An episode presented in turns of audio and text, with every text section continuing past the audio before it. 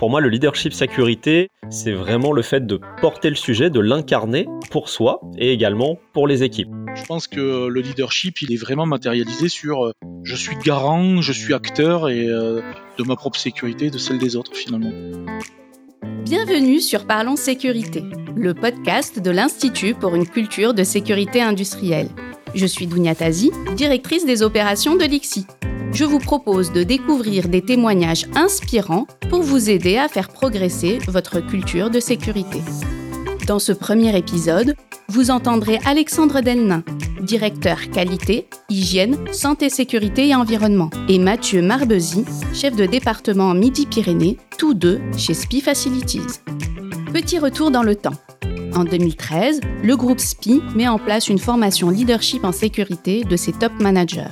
Très vite, SPI Facilities souhaite embarquer un maximum de monde sur le sujet et décide de déployer la formation pour tous ses managers, puis ses 1800 techniciens. Tous auront les mêmes messages. Écoutons Alexandre Delnain. Chez SPI Facilities, on a voulu aller plus loin, euh, constatant que nos résultats sécurité atteignent un palier. Pour casser ce palier, on s'est dit que finalement, il nous manquait quand même la, strate la plus importante. C'est nos techniciens, euh, qui sont quand même euh, les premiers touchés malheureusement par nos accidents, et qui sont en plus dans des contextes où on peut avoir du personnel en itinérance, qui parfois peuvent être seuls ou, en tout petit groupe euh, face, face aux risques et aux activités. En 2021, quand Mathieu Marbezi prend son poste en Midi-Pyrénées, les managers ont déjà été formés et ils découvrent cette démarche sécurité adressée aux agents de terrain le fait de mettre au centre euh, de la fonction leadership des techniciens, c'était la première fois. Les techniciens ne s'identifient pas à des leaders, ils s'identifient plutôt à des suiveurs. En fait, pas du tout. On s'aperçoit qu'il y a de réels leaders dans, les équipes de production et que c'est pas parce qu'on est technicien euh, sur le terrain qu'on peut pas prendre le lead sur certains points et la sécurité. Bah, beaucoup se sont aperçus que finalement euh, c'était eux les principaux managers là-dessus remettre l'humain au cœur de la réflexion a été un véritable atout, redonnant du sens à une démarche de prévention parfois trop associée aux simples indicateurs de performance. Certains collaborateurs avaient parfois perdu le sens de nos démarches de prévention, par exemple les visites sécurité, les causeries sécurité. Pour certains, voilà, c'était un acte managérial piloté par des indicateurs, donc il fallait le faire pour avoir l'indicateur, pour être à l'objectif, mais sans forcément avoir encore le sens de toutes ces démarches-là. Donc ça permet vraiment de remettre le, technicien, l'humain au cœur de nos démarches de prévention. Euh, et même euh, un certain nombre de collaborateurs, euh, en conclusion, viennent à nous dire que finalement, si une visite sécurité managériale, c'est ce qu'on a présenté en formation, eh bien, sous cet angle-là, ils sont même demandeurs de recevoir des visites managériales, de pouvoir échanger autour de la sécurité avec leur manager. Donc là, pour nous, on a tout gagné. Mathieu Marbezi a pu faire le même constat sur le terrain. Ils avaient besoin d'un événement pour pour être écoutés euh, sur euh, sur cette démarche-là d'application de la sécurité au terme de, nos chantiers. Euh, ils avaient besoin de dire qu'il y a des choses qui sont vraisemblables, d'autres un peu moins. Et ça, c'est pas très simple à faire.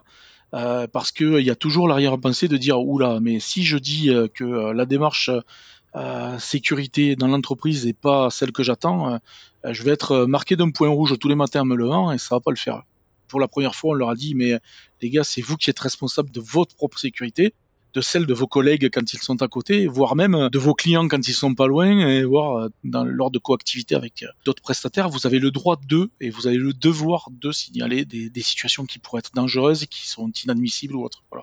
Aujourd'hui, le programme de formation est encore en cours, et les premiers retours sont bons bah, les effets positifs, il y en a un principal, je pense, c'est celui d'avoir eu le même cursus de formation, que ce soit pour l'encadrement, avoir de l'encadrement opérationnel ou à plus haut niveau, les techniciens avec les, collaborateurs, je dirais, de, chantier, qui se sont sentis euh, tout simplement mis sur, euh, sur un pied d'égalité avec leurs responsables, donc avec les mêmes messages, le même discours et forcément du coup une, une écoute terrain euh, qui était, qui était meilleure. Quoi si on arrive à, être à, la hauteur de l'enjeu, on va être dans une dynamique très positive dans laquelle on aura, on aura fait adhérer une très majeure partie de nos équipes. Donc, euh, charge à nous maintenant de réussir à, transformer l'essai et euh, vraiment de traduire concrètement euh, la formation sur le terrain.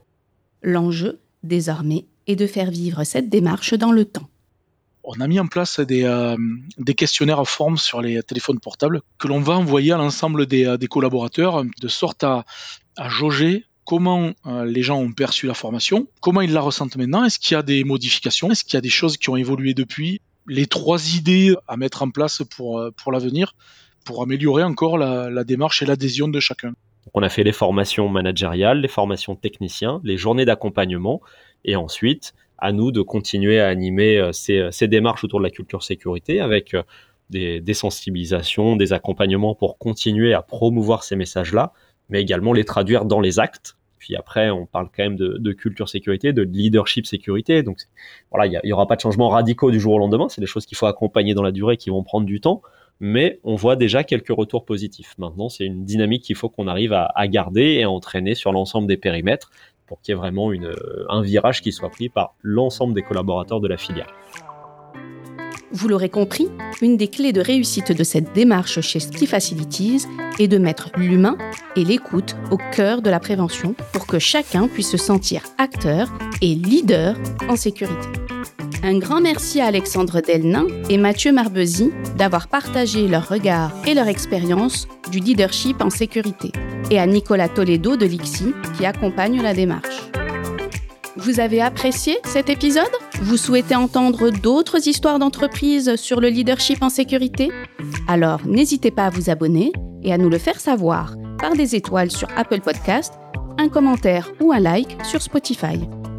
Tous les épisodes sont disponibles sur notre site internet ixi-eu.org et sur votre plateforme de diffusion préférée. Merci encore de votre écoute et à très bientôt